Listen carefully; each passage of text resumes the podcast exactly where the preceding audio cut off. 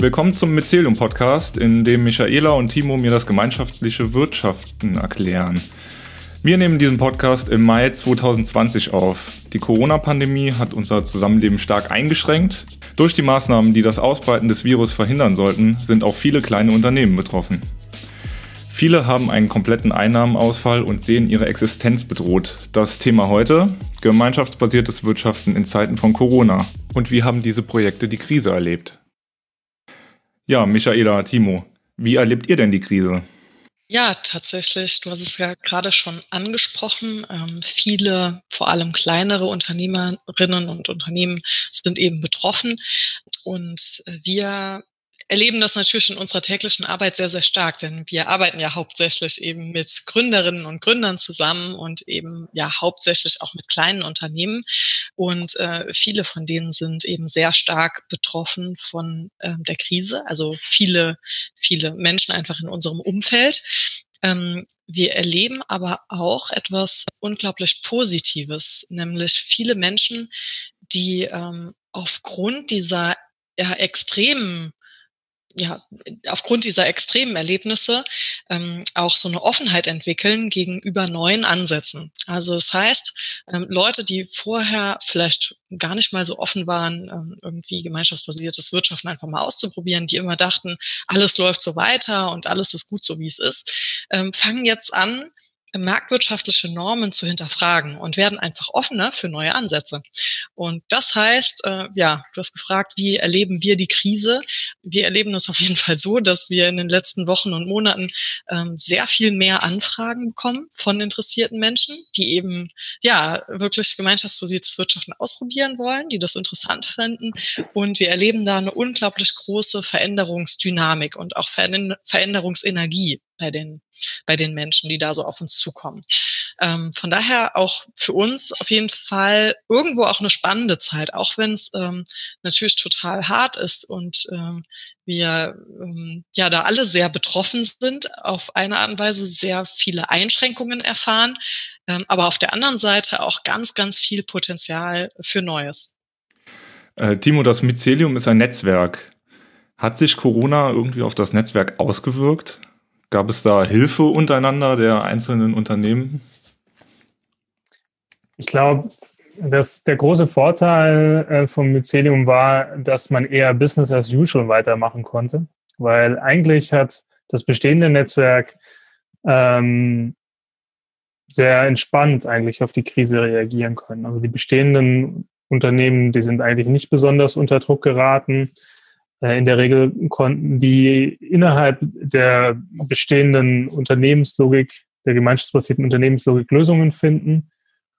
Und, ähm, und der Austausch und die Unterstützung, ähm, das ist, ja, ist eher so etwas, was dauerhaft und permanent passiert. Ne? Also es werden ja dauerhaft Informationen und Ressourcen geteilt. Und das wurde jetzt natürlich in der Krise auch weiterhin gemacht. Also man muss auch verstehen, es ist eine Krise des Marktes. Und unsere Unternehmen, die wirtschaften nicht am Markt, sondern auf Basis von Gemeinschaften. Und deswegen trifft sie die Krise nicht unmittelbar, sondern eher mittelbar, wenn man es mal so abstrakt äh, äh, hier mal was, erwähnt. Was meinst du mit mittelbar? Ähm, gemeint ist, dass die Mitglieder der gemeinschaftsbasierten Organisationen äh, von der Krise getroffen sind. Also sie gehen zum Beispiel in Kurzarbeit oder ähm, die Unternehmen, die sie selber haben, machen weniger Umsätze. Der große Vorteil ist, dass gemeinschaftsbasierte Unternehmen dafür halt eben Lösungen haben. Ne? Also sie können natürlich sagen, okay, du verdienst weniger und äh, du schaffst es jetzt eventuell nicht mehr, deinen, deinen Beitrag zu zahlen zur Ausfinanzierung des gemeinschaftsbasierten Unternehmens. Äh, dann ist das natürlich kein, kein Beinbruch, dafür findet man Lösungen. Und äh, bis jetzt ist es aber meines Wissens noch nicht dazu gekommen, dass tatsächlich jemand noch seinen Beitrag nicht mehr hat zahlen können. Und äh, man muss auch feststellen, dass die Krise jetzt in so den, ihrem dritten Monat auch noch viele automatische Stabilisatoren, Kurzarbeit, äh, Geld, aber auch Unterstützung für Selbstständige noch wirken und zum jetzigen Zeitpunkt die Einnahmeausfälle für die Mitglieder noch relativ überschaubar sind. Hattet ihr denn Einschränkungen als Mycelium? Also musstet ihr ins Homeoffice? Ja, genau. Also natürlich konnten auch wir diese Begegnungen mit den Menschen, die wir begleiten, nicht mehr irgendwo vor Ort im Café oder in einer, ähm, also bei einem persönlichen Treffen äh, machen, sondern ähm, wir mussten da auch kreativ werden und das hieß bei uns, dass wir eben beide konsequent in unser Homeoffice äh, um, äh, um und eingezogen sind. Und das war natürlich schon eine Umstellung, denn wir haben vorher, da waren wir schon relativ viel unterwegs, also ähm, sehr viel regional, aber auch tatsächlich auch immer wieder überregional, mindestens einmal im Monat halt eben auch ähm, recht weit irgendwo weg, um, um Vorträge zu halten oder so. Und das hat sich natürlich enorm verändert. Wir sind inzwischen jetzt in den letzten Wochen und Monaten eben vor allen Dingen wirklich im, im Homeoffice und haben alles, was wir tun, auf Online umgestellt. Das heißt, wir machen Vorträge, wo teilweise bis zu 70 Leute dran teilnehmen, online. Äh, wir haben aber auch ganze ähm, Workshops, ganze Wochenenden-Workshops, die wir durchführen, ähm, wo wir auch ähm, verschiedene Arbeitsräume nutzen, wo die Leute sich dann online in Gruppen aufteilen können ähm, um dann eben in diesen Arbeitsräumen gemeinsam auch an, an ihren Projekten weiterzuarbeiten.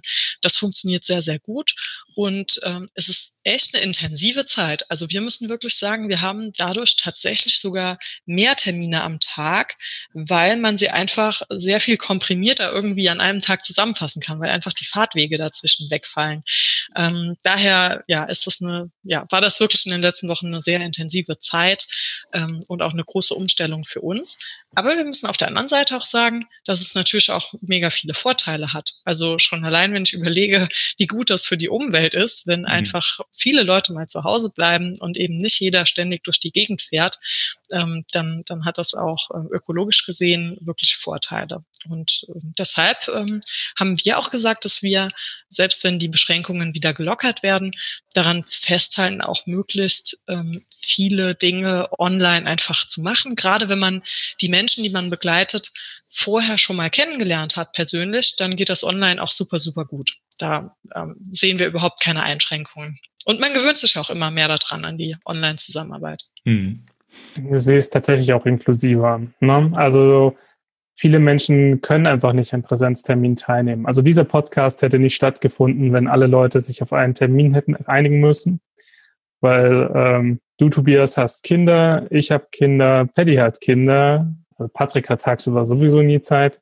Und dadurch kommen überhaupt erst Dinge zustande. Ne? Oder auch äh, bei unserer Lern- und Handlungsgemeinschaft da ist halt zum Beispiel so, dass ähm, Winzer zum Beispiel oder Bauern, die hocken auf ihrem Feld, die können nicht einfach los. Ne? Oder und deswegen muss man tatsächlich sagen, bei den eventuellen Nachteilen merken wir, dass äh, das Online nachhaltiger ist und inklusiver tatsächlich und von viele Leute tatsächlich halt auch davon profitieren können. Jetzt hast du ihn ja schon ein bisschen weggenommen. Wir haben nämlich heute auch einen Gast, um nämlich mal äh, am Beispiel eines äh, gut funktionierenden Projekts zu erkennen, äh, wie denn ja die Krise gemeistert wurde. Deswegen hallo Patrick. Hm, hallo Tobias. Du hast zusammen mit deiner Frau Jana Ausgebüxt gegründet. Das ist ja für viele Trierer jetzt schon ein Begriff. Ähm, aber für alle anderen, die es noch nicht kennen, was ist das denn? Ja, Ausgebüxt ist, die, ähm, ist das Unternehmen von meiner Frau Jana und mir und wir machen verschiedene Sachen, die sich alle um das Thema Familie und Natur drehen. Also wir haben uns die Mission gesetzt, dass wir Familien und Kinder näher an die Natur bringen wollen und auch im Alltag in die Natur bringen wollen. Wir wollen da unterstützen. Und äh, ein Teil davon, ähm, den wir auch mit Timo und Michaela ähm, gemeinsam aufgebaut haben oder die uns dabei unterstützt haben, die Ausgebüxt Familie. Ähm, die Ausgebüxt Familie, das ist ein Treffen von acht Familien, die sich einmal im Monat treffen. Dann gibt es so einen Waldabenteuertag, nennt sich das. Ähm, dann kommen alle zusammen und dann haben wir ähm, mit 30 Leuten wirklich einen ganzen Tag von morgens um bis abends um vier oder um sechs, je nachdem, wie lange das machen. Ähm, und machen dann verschiedene Erlebnisse gemeinsam. Wir bereiten dann so ein, so ein Programm vor, aber das wird dann auch von den Mitgliedern gestaltet und mitgeprägt, was wir da erleben. Also man weiß nie genau, wie es dann wird, aber es wird immer gut. genau, und das äh, haben wir jetzt ähm, haben wir letztes Jahr angefangen, zusammen, also die Mitglieder zusammen zu trommeln. Und seit diesem Jahr existiert die Ausgebüxt-Familie richtig offiziell. Mhm. Und diese Familie, wie funktioniert das gemeinschaftlich? Ja, also was die Ausgebüxt-Familie natürlich besonders auszeichnet, ist, dass sie halt community-basiert ähm, finanziert ist. Und das bedeutet halt, ähm, wie bei anderen Projekten auch, jedes, äh, jede Familie entscheidet selber über den Beitrag, den sie finanziell leisten. Ähm, aber ähm, die Gemeinschaft hat äh, die Aufgabe, dass alle Beiträge, die zusammenkommen, genug sind, um unseren Aufwand dafür zu finanzieren, den wir haben, um das möglich zu machen. Und das heißt, äh, da gibt's dann auch, es gab eine Bieterrunde im Januar und dann ist das wie bei so einer Auktion so ähnlich. Also haben dann vorgestellt, was unser Bedarf ist, um das möglich zu machen für ein ganzes Jahr. Familien geben ihre Gebote ab und dann wird das so lange erhöht, bis der Gesamtbetrag erreicht ist. Und das Tolle ist natürlich, dadurch ähm, äh, hat man halt viele Sachen abgefedert. Familien haben ja sehr unterschiedlich viel Geld. Alleine, wenn man mal überlegt, wie viele Kinder die haben, äh, ob sie alleinerziehend sind oder ob es äh, ob's zwei Eltern gibt, ähm, die Geld verdienen. Und ähm, dadurch, dass die Familien das selbst in, entscheiden können, ähm, hat man da automatisch schon ganz viel Gerechtigkeit drin. Ja, das ist auf jeden Fall das Besondere dabei. Ähm, und so schließen wir auch niemanden aus. Also jeder, der mitmachen möchte, kann mitmachen. Das gelebte Solidarität. Nun ist das so, ich habe selbst jetzt einen einjährigen Sohn, Kinder fassen alles und jeden an und wollen immer ja in Kontakt sein mit anderen Menschen. Das ist natürlich in Zeiten äh, von Corona relativ schwierig, ähm, wo man ja doch ein bisschen wachsam sein soll. Wie war das für euch, als dann klar wurde, die Waldabenteuer können jetzt erstmal nicht mehr stattfinden? Ja, das war schon ziemlich blöd. das war im März ähm, dann und unser Waldabenteuer hätte legal hätte noch stattfinden können, aber ähm, wir hatten schon alle so ein bisschen ein blödes Gefühl, haben unsere Mitglieder dann gefragt, was sie denken, was sie fühlen, ob wir uns treffen sollen, können oder nicht. Und die meisten Mitglieder haben dann geschrieben, nee, es wird sich nicht gut anfühlen. Und äh, ich glaube, ein oder zwei Tage später wäre es dann eh verboten gewesen durch die neuen äh, Regelungen, die dann in Kraft gesetzt wurden.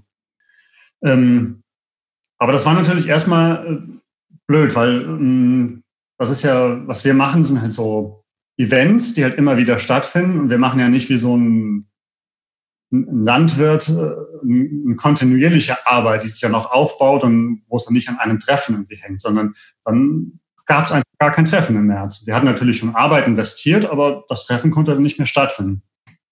Ja, und das war dann erstmal auf jeden Fall ähm, ein blödes Gefühl, weil, weil wir auch nicht wussten, wie soll das jetzt weitergehen. Es wusste ja niemand, wie lange das dauert. Mhm. Aber wir haben es halt erstmal abgesagt und dann geschaut, ähm, wir schauen einfach mal jetzt, wie sich die Dinge entwickeln. Und ihr habt ja dann auch einen Weg gefunden, da eine Alternative zu finden. Ähm, genau. Das Spannende ist natürlich ähm, überhaupt, für uns was interessant, darüber nachzudenken, so, wie ist das denn jetzt? Also ähm, klar, bei, bei so einem gemeinschaftlich finanzierten Projekt, wenn man da mal nicht kann, dann zahlt man natürlich trotzdem seinen Beitrag, weil nur durch den Beitrag wird es ja möglich, dass die Gruppe zusammenkommen kann. Also man ermöglicht dadurch erst, dass es überhaupt stattfinden kann. Aber wenn jetzt dieser Tag überhaupt nicht da ist, dann haben wir überlegt, okay, was, was ist das denn jetzt so? Ähm, das Tolle war erstmal, dass so im ersten Monat hat die Gemeinschaft ähm, ihren Beitrag weiter gezahlt. Mhm. mhm. Einfach aus Solidarität. Ähm, und dafür sind wir auch sehr dankbar, dass wir so eine Gemeinschaft haben, die das dann macht. Und wir haben uns danach überlegt, ähm, wir wollten natürlich trotzdem auch weiterhin ähm, unser, unsere, äh, unser Wunsch ist ja, die Menschen in die Natur zu bringen und die Familien in die Natur zu bringen. Wir haben überlegt, wie können wir das denn jetzt umbauen für die nächsten Monate, so dass trotzdem die Familien noch die Natur erleben und dass wir halt äh, unterstützen können dabei. Und dann haben wir ähm, ein Konzept ausgearbeitet, wo die Mitglieder Abenteuerpakete stattdessen nach Hause bekommen. Mhm. Was wir trotzdem so einen ganzen Tag aus und dann bekommen die ein Paket per Post und dann sind da Materialien drin, um irgendwas zu basteln, Geschichten, die man sich vorlesen kann, Kochrezepte sind drin, auch Sachen zum Essen waren auch schon direkt drin. Genau, so haben wir das dann gemacht. Wir haben das allerdings, ähm, wir haben das immer offen mit unserer Gemeinschaft äh, kommuniziert. Also wir haben das denen vorgeschlagen und ähm, also es hat den Mitgliedern dann gefallen, die haben sich das gewünscht, dann haben wir es auch so gemacht. Aber es war uns schon sehr wichtig, also den Mittelweg zu finden. Wir, wir, wir haben versucht, sehr klare Wünsche zu äußern und trotzdem aber ganz offen dafür zu sein für die, für die Vorschläge von unseren Mitgliedern, für die Wünsche, die die Mitglieder haben. Weil es hätte ja auch sein können, dass die was anderes wollen. Also, und das ist auch wirklich schön dabei, weil wir spüren, dass die, die Menschen, die bei uns mitmachen, die haben auch die Verantwortung, dass sie dann auch sich trauen, das zu gestalten und dann ihrerseits zu sagen, was ihre Wünsche sind. Ähm, ja, wir haben zum Beispiel auch offen gelassen oder wir haben explizit auch, wie Timo vorhin schon angedeutet hat, gesagt, falls jemand finanzielle Probleme hat und sein, deswegen seinen Beitrag nicht bezahlen kann, dann reden wir drüber und finden eine Lösung. Und das ist einfach das Schöne, dass es, also wir haben halt gespürt, es ist eine Gemeinschaft und wir haben einen gemeinsamen Wunsch, eine Mission, mit der wir alle zusammengekommen sind.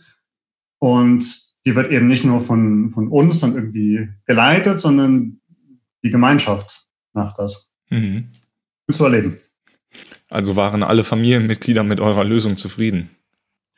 Ähm, ich, gehe, ich gehe davon aus.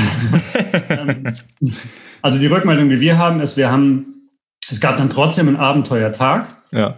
April, und äh, wir haben uns halt nicht gesehen und deshalb wurde stattdessen auf unserer ähm, WhatsApp-Gruppe wurden dann ganz viele Bilder geteilt.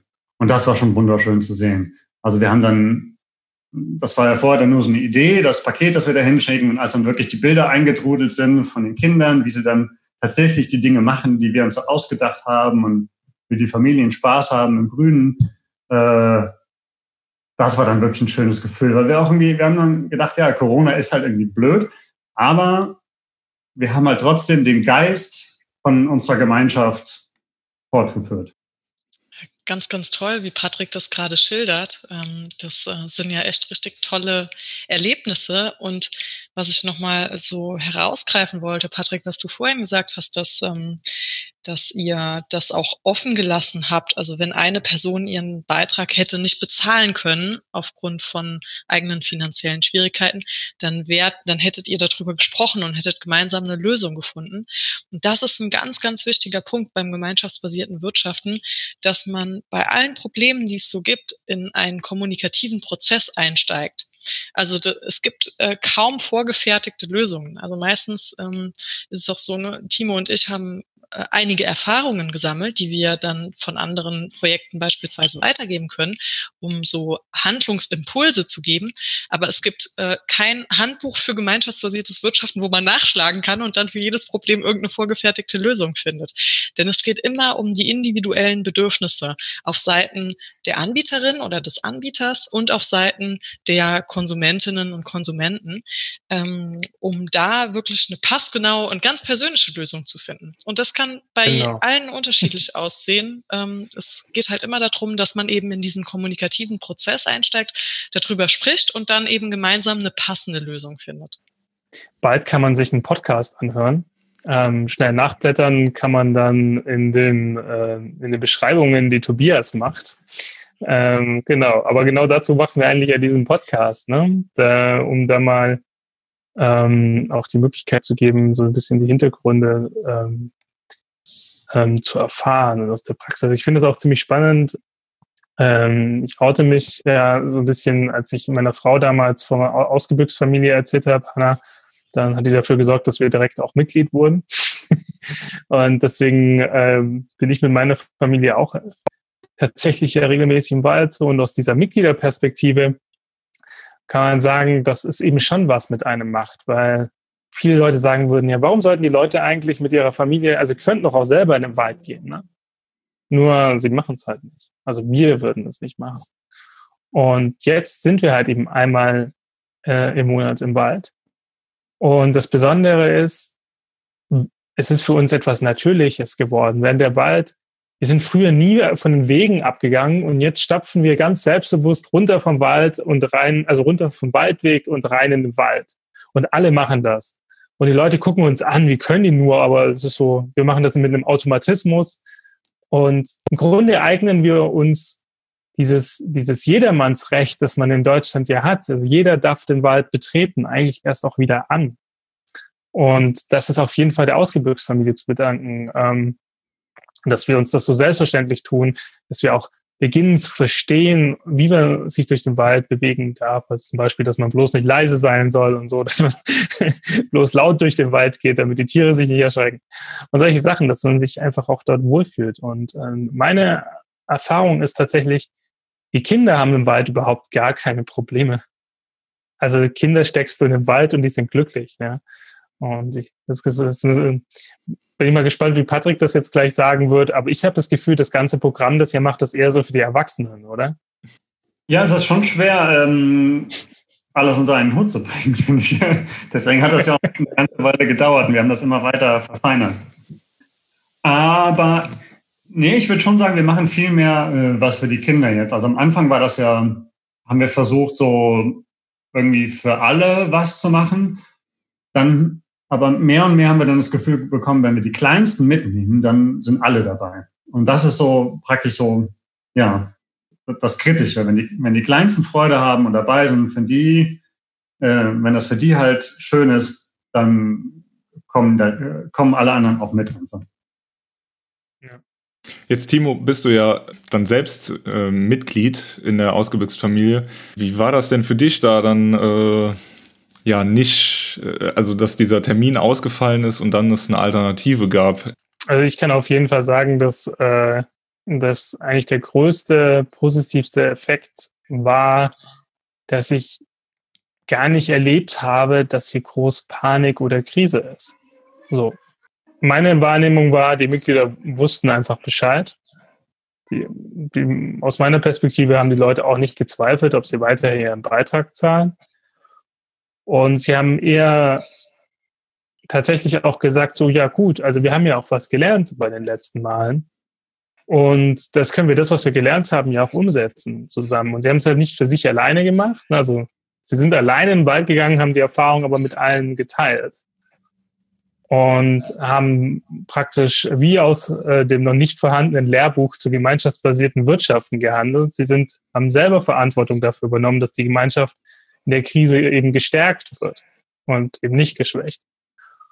Und ähm, das war für mich eher der berührendste Moment, so als ähm, so aus dieser Perspektive das so zu beobachten und ähm, zu sehen. Ja, jetzt hast du natürlich, Patrick, schon sehr oft gesagt, äh, was der Vorteil der Gemeinschaft ist. Vielleicht kannst du das nochmal in zwei knackigen Sätzen zusammenfassen. das ist aber jetzt ein bisschen Druck. nee, nee, kannst natürlich dir auch gerne. Äh du meinst meine, äh, also unsere Gemeinschaft, die wir haben? Ja, warum habt ihr euch dazu entschieden, das Ganze so als gemeinschaftsbasiertes Projekt mh, mm, zu machen? Äh, was hat das für Vorteile?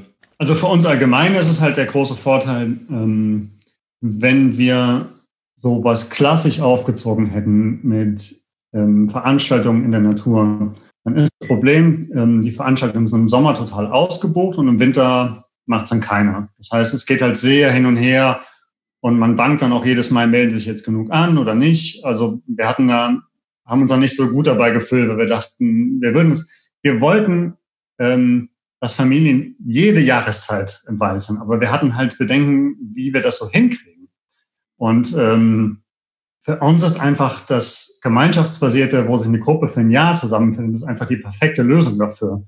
Weil es geht ja darum, dass man eben auch den Winter erlebt, dass man den Herbst erlebt und dass man halt ja alle Jahreszeiten wirklich so wahrnehmen kann und nicht nur so im Sommer, wenn es mal schön ist, mal raus. Weil also schön ist natürlich immer und das darf man dadurch erleben. Also das ist das Besondere und dann eben, dass wir ähm, ja einfach die Sicherheit haben, dass es jeden Monat stattfindet. Insgesamt macht es halt einen Unterschied, finde ich, dass die Mitglieder auch einfach sich freiwillig dazu entschließen oder sich dazu bekennen, dieses Projekt möglich zu machen für ein Jahr. Also die haben halt keine Verträge. Also die, jeder könnte jederzeit sagen, ich habe keinen Bock mehr, ich will das nicht mehr. Mhm. Das merke ich jetzt erst, finde ich, hat eine ungeheure Kraft, weil jeder, jedes Mitglied spürt auch, ja, entscheid, ich entscheide mich ja frei dazu. Ich entscheide mich ja eigentlich jeden Monat frei dazu. Ich könnte jederzeit sagen, ja, kein Bock auf den Scheiß. ja, aber die Leute wissen, sie, sie haben sich dazu entschieden, sie wollen das machen. Und ähm, sie machen es freiwillig und sie machen es auch mit ihrer eigenen Verantwortung. Wenn sie es halt anders haben wollen, können sie sich einbringen und sagen, hey Leute, ich wünsche mir, dass wir mehr das machen oder jenes machen oder ja. Und das äh, spüre ich jetzt so richtig, hat eine ungeheure Kraft. Weil es halt einfach, das ist halt der ganz große Unterschied zwischen den Konsumenten und Mitgliedern. Also ein Konsument schaut einfach nur, was ziehe ich da raus und so. Und das Mitglied schaut halt, ja, was kann ich da was kann ich beitragen, was kann ich, was kann ich tun, damit das möglich wird. Mhm. Das ist das Schöne. Das, was Patrick gerade angesprochen hat, ähm, diese Freiheit von Verträgen ist auch eine ganz wichtige Sache, die's, ähm, die man, auf die man im Mycelium ganz oft trifft. Ähm, also gemeinschaftsbasierte Projekte äh, funktionieren ganz, ganz häufig eben ohne Verträge oder ne, schriftliche Vereinbarungen und so weiter. Ähm, die braucht man dann nämlich nicht, wenn man ähm, ein Projekt schon ganz grundsätzlich von Anfang an eben gemeinschaftsbasiert aufbaut. Denn es geht dabei ja immer um ja, gelingende Beziehungen und um persönliche äh, Kommunikation, um, um persönliche Begegnungen. Und äh, das hat ganz, ganz viel eben auch mit Vertrauen und mit Solidarität zu tun. Und da sind solche Verträge irgendwie total fehl am Platz. Also das haben wir auch ganz früh gespürt. Ähm, obwohl auch wir, ne, wir haben ja schon mal angesprochen, auch wir wurden marktwirtschaftlich sozialisiert, auch Timo und ich wurden marktwirtschaftlich sozialisiert und müssen immer wieder umdenken. Und ganz am Anfang von unserer Tätigkeit, da haben wir ähm, vielleicht noch an der einen oder anderen Stelle gedacht, ah, brauchen wir da jetzt einen Vertrag? haben vielleicht auch den einen oder anderen Vertrag dann äh, tatsächlich ähm, so, so abgeschlossen. Aber ähm, wir haben dann immer mehr gespürt im Laufe der Zeit, nee, also so ein Stück Papier, das bringt uns auf der einen Seite überhaupt nichts. Also es schafft überhaupt keinen Mehrwert. Und auf der anderen Seite braucht man es auch wirklich einfach nicht, weil man ja ganz vertrauensvoll mit Menschen zusammenarbeitet und es da eben viel, viel mehr darum geht, ähm, über Bedürfnisse zu kommunizieren. Und die können sich auch verändern. Also etwas, was einmal auf Papier aufgeschrieben wurde, muss ja nach einiger Zeit überhaupt gar keine Gültigkeit mehr haben. Und es ist eben viel, viel schöner, immer wieder in diese kommunikativen Prozesse einzusteigen und ja, immer wieder neu einfach mündlich über die Dinge ja, zu sprechen und ähm, Lösungen gemeinsam zu finden. Ja, das sieht man auch das krasse Problem in der Krise. Ne? Die äh, klassischen Mietverträge, sind, ist ja quasi so etwas. Der Vermieter sagt, du hast unterschrieben, du zahlst. Und der äh, Mieter sagt, ich kann aber nicht, weil es keinen Markt mehr für meine Dienstleistung gibt wegen Corona. Der Vermieter, du hast aber unterschrieben. Und, ähm, und das ist tatsächlich so, ähm, ja, man, man sieht, man versucht die Möglichkeiten der Kommunikation halt eben auch einzuschränken über solche Formen von Verträgen. Und wenn man es ganz kurz machen will, könnte man sagen, schriftliche Verträge sind in Schriftform gegossenes Misstrauen. Und ähm, wenn man eben ganz bewusst sagt, hey, wir investieren hier in unsere Beziehungen und wir handeln permanent entsprechend und kommunizieren, dann hat, baut man permanent Vertrauen auf und beweist sich gegenseitig, dass man über sein Handeln, dass man eben auch vertrauenswürdig ist und ist dann deutlich flexibler und äh, kann tatsächlich permanent darauf eingehen, dass die Bedürfnisse aller Beteiligten auch wirklich bedient werden und nicht der eine zulasten des anderen ähm, übervorteilt wird. Also so ist es zumindest unsere Erfahrung. Und ähm, ich denke, das, das zeigt auch den Unterschied gerade zu gemeinschaftsbasierten Organisationen, warum die viel flexibler auf die Krise reagieren können, ne? weil sie eben Orte der Kommunikation sind. Ne? Ja, Patrick, wenn du jetzt äh, einen einzigen Tipp geben würdest, jemandem, der auch ein gemeinschaftsbasiertes Projekt realisieren möchtest, was wäre dieser eine Tipp? Also ich muss zwei Tipps draus machen. Okay. ähm, also der erste Tipp von, von mir ist ganz viel ähm, persönliches Gespräch ähm, ganz viel direkter Kontakt, ganz viel wirklich sich direkt mit den Menschen auseinandersetzen ähm, und wirklich erzählen von dem, was man vorhat. und, und die Menschen wirklich Stück für Stück gewinnen. Also das fand ich ganz wichtig und das nicht so, ähm, wir haben das gar nicht großartig so online nur gestreut, sondern dann wirklich, wir haben es da auch gepostet, aber dann ganz, ganz viel telefoniert und ganz, ganz viel persönlichen Kontakt gehabt. Und ich glaube, das war sehr wichtig. Und äh, das Zweite, und das sage ich jetzt nicht nur, weil ich hier eingeladen bin im Mycelium-Podcast, ähm, es ist ganz, ganz großartig, wenn man jemanden an seiner Seite hat, der äh, Mut macht und der einem Energie gibt auf dem Weg. Weil bei uns war es halt so, wenn man was Neues macht, es gibt halt hunderte von Leuten, die sagen, was ist das für ein Blödsinn? Das kann ja nie funktionieren. Was habt ihr euch da für bescheuerte Sachen ausgedacht? Kein Mensch wird jemals bei eurer Ausgebüxt-Familie mitmachen. Warum sollte das? ist von vorne bis hinten beknackt. Und davon gab es ganz, ganz viele Leute. Wir haben aber dran geglaubt, aber wir konnten auch nur dauerhaft dran glauben, weil wir auch Timo und Michaela an unserer Seite haben. Also das hat wirklich richtig viel ausgemacht, so die Energie zu haben von, äh, von jemandem an, an, an unserer Seite, der uns da auch unterstützt hat und uns einfach die positive Kraft gegeben hat. Ja. Mhm. Ja, äh, vielen Dank. Der Scheck ist auf dem Weg. Das hast du gut gemacht. ja, das, ähm, ja. Nee, ich finde das, das muss auch sagen. Also ich glaube, das ist bei jedem Projekt so. Das ist jetzt ähm, ja einfach so, sich jemanden so positive Unterstützung an der Seite zu haben, ist einfach richtig viel wert.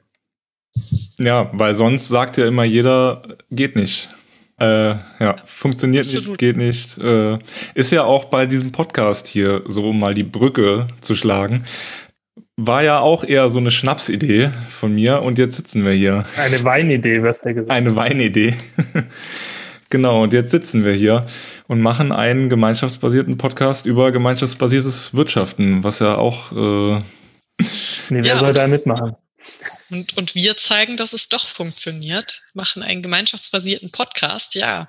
Und genau, wenn ihr Zuhörerinnen und Zuhörer eben mehr darüber erfahren wollt ähm, und wirklich sagt, hey, ja, ich will jetzt auch mal bei einem gemeinschaftsbasierten Projekt mitmachen, dann macht doch hier beim Podcast mit und werdet Teil der Mycelium äh, Podcast Gemeinschaft. Ja, und ähm, meldet euch dafür einfach bei uns unter info.mycelium.com. Wir freuen uns auf jeden Fall auf euch und mit euch gemeinsam dann auch ähm, neue Themen zu erschließen und euch immer wieder Impulse zu geben. Ähm, denn ähm, ja, ich fand das gerade total berührend, was Patrick gesagt hatte. Das ist, ähm, das, das ist unser Job tatsächlich, Menschen diese positive Energie immer wieder zu geben und dieses kleine, ja, wir nennen es oft Bullshit-Bingo, das man im Kopf hat, nämlich dieses, ah, da macht ja keiner mit oh, wer will denn dafür bezahlen? Diese Fragen stellen sich alle Leute. Und ähm, wir, unser Job ist es halt eben, diese Zweifel immer wieder auszuräumen und einfach dazu zu animieren, weiterzumachen.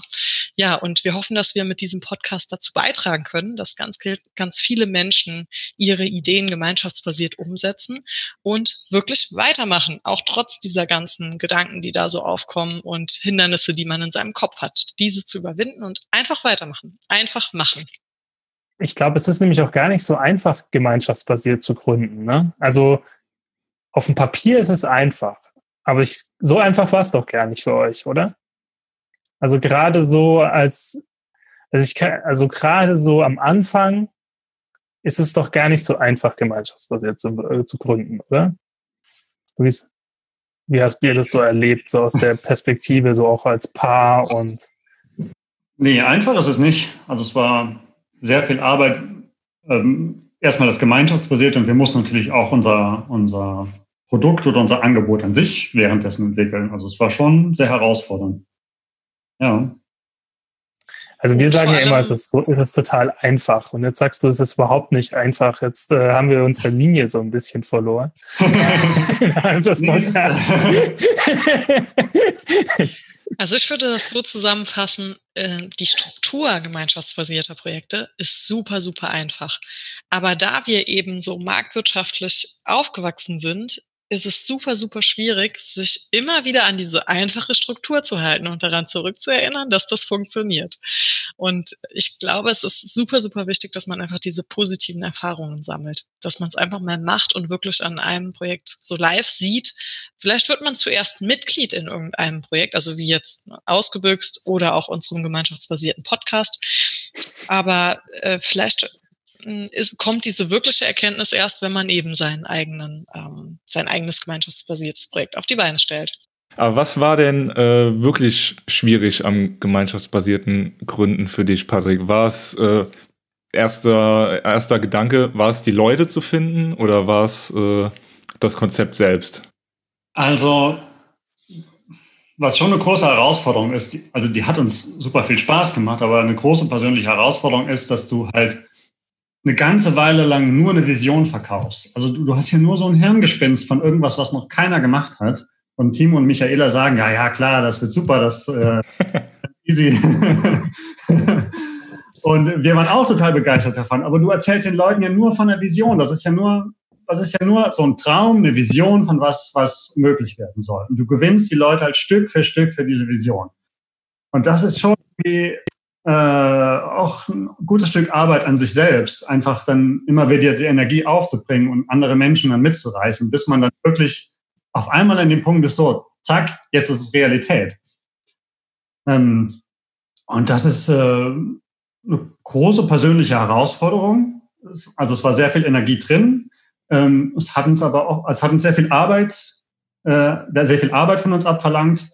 Ähm, die sich aber auch gelohnt hat, mit der wir persönlich gewachsen sind und das, das äh, Projekt, das Vorhaben möglich gemacht haben. Mhm. Jetzt Frage an Timo und Michaela. Kann ich als introvertierter, schüchterner Mensch nicht gemeinschaftsbasiert gründen? Du kannst eine Community für introvertierte und schüchterne Menschen aufbauen. Ähm, das war jetzt ein bisschen überspitzt der Antwort, aber der Punkt ist ja, man überlegt ja zentral, was ist die Vision, ja? Was ist das, was du in der Welt grundsätzlich ändern möchtest? Und was ist deine Idee zur Umsetzung? Und als drittes überlegst du, was sind deine sozialen Bedürfnisse?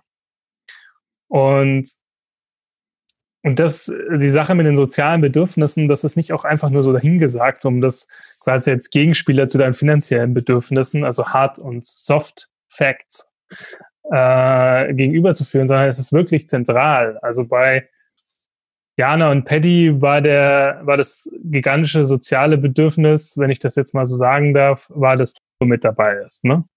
Und ähm, kann Patrick ja, ich krieg das nicht hin mit dem Paddy und dem Patrick, kann Patrick ja gleich nochmal äh, auf dieses eine Thema kurz eingehen. Aber jetzt nochmal zurück zu deinem Beispiel mit dem introvertierten Mensch. Ähm, und dann, wenn man halt quasi sagt, hey, ich brauche ich brauche eine Gemeinschaft oder Teilnehmer von Leuten, die da eben auch Rücksicht drauf nehmen, ja, die das eben nicht als Manko sehen, sondern die das auch wertschätzen, wie ich bin. Ja? Und da, darum herum baue ich quasi auch äh, meine, meine, meine Gemeinschaft auf von Leuten, die das wertschätzen. Und dann ist das als, als solches überhaupt kein Problem. Es stimmt natürlich schon, dass die meisten, mit denen wir zusammenbauen, arbeiten, eher Menschen sind, die auch auf andere Leute zugehen können, ja. Aber ähm, wichtig ist, glaube ich, zu verstehen, dass wir hier, hier von einem Organisationsmodell reden, das wir als Alternative zum Markt etablieren möchten. Und die Frage ist also eher, wie organisiert man etwas äh, und stellt sich weniger die Frage, ob es denn überhaupt funktionieren kann. So, es ist immer eine Frage. Manche Menschen werden eher, den, den, den passt eher ein anonymeres Umfeld, andere eher ein anderes Umfeld. Aber prinzipiell würde ich sagen, dass es immer gehen kann. Die, die Frage ist immer die Suche nach dem Wie. Bevor Jana und Paddy zu uns kamen und über ihre Waldabenteuer nachgedacht haben, haben wir auch noch nie über Mikrotourismus und gemeinschaftsbasiertes Wirtschaften nachgedacht. Und so passiert das bei eigentlich allen Themen so. Also wenn da draußen irgendein introvertierter Mensch ist, der gerne mit anderen introvertierten Menschen eine Gemeinschaft darüber bilden möchte, ähm, oder mit Menschen, die das wertschätzen, wenn jemand introvertiert ist, dann ähm, gerne sich bei uns melden. Kriegen wir schon irgendwie hin. Hm. Oder wie Patrick sagt, geht immer. Jetzt hat Timo ja schon ein zentrales soziales Bedürfnis genannt. Was war denn da noch so ein soziales Bedürfnis für euch, was durch die Ausgebirgsfamilie jetzt erfüllt wird? Ja, also das Stärkste war auf jeden Fall, dass wir das als Familie machen können. Mhm. Das war auch, also das war mit Abstand das, was uns auch am meisten, was die größte Herausforderung für uns war. Wir wollten das gerne machen und wir hatten zu dem Zeitpunkt, wo wir gestartet sind, halt einen kleinen Sohn, der ne, von sechs Monaten und wollten es halt gerne trotzdem machen. Und das, das war mit Abstand die größte Herausforderung. Ähm, und die ausgebürgte Familie ist halt der Rahmen, ähm, wo das halt geht. Also weil wir sind halt mit Familien zusammen und wir sind halt auch eine Familie. Wir kommen auch aus Familien. Wenn wir jetzt irgendwie äh, Survival-Training mit Manager machen würden oder so, dann wäre das wahrscheinlich ein bisschen schwieriger, wenn da ein kleines Kind dabei ist und die, die Leiterin irgendwie sich nur stillen muss. Klingt vielleicht auch, aber ich stelle es mir schwieriger vor. Und das, äh, ja, das ist auf jeden Fall der Punkt, äh, der der größte Vorteil für uns ist in dem, in dem Kontext, wie wir es jetzt machen. Mhm. Ja, ist ja auch wirklich genau das Gegenmodell zur Marktwirtschaft, wo man ja eigentlich mit einem sechs Monate alten Kind komplett raus ist. Ja, bei vielen Sachen auf jeden Fall. ja, dann bedanke ich mich bei dir, Patrick, für den Einblick in gemeinschaftsbasierte, ausgebüxt Familie während der Corona-Zeit. Wir hoffen ja alle, dass das jetzt äh, sein Ende gefunden hat und wir langsam wieder normal weiterarbeiten können. Aber in den Wald kann man ja trotzdem. Vielen Dank, Patrick. Und ja, danke für die Einladung. Habt ihr denn noch einen Platz in der ausgebüxt Familie? Nee, in die der Familie jetzt nicht, aber in der nächsten Gruppe natürlich. Würde ich gerne bei uns melden. Das wird hoffentlich zahlreich passieren. Und ansonsten bedanke ich mich auch bei Timo und bei Michaela. Und bei euch bedanken wir uns für die Aufmerksamkeit.